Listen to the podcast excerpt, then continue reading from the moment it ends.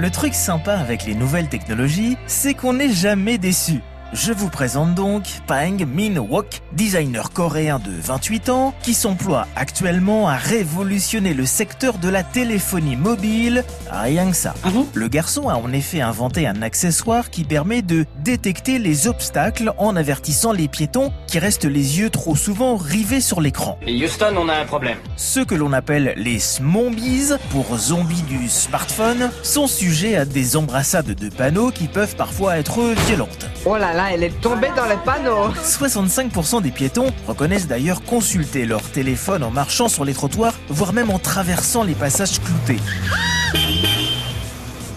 À défaut de se désintoxiquer en entamant une cure, qui pourrait passer pour les parents par exemple à, à montrer l'exemple en relâchant le portable quand il n'est pas opportun, à table pourquoi pas, Bonne idée. Mais je m'égare. À défaut donc de se désintoxiquer, l'initiative de cet ingénieur est plutôt intéressante d'un point de vue technique. Pang Min Wok vous propose de fixer un œil électronique au milieu du front. Lorsque vous baisserez la tête, l'œil se réveille et un capteur à ultrasons prend la main, scanne autour de lui et vous prévient avec un bip sonore quand un danger imminent est en approche.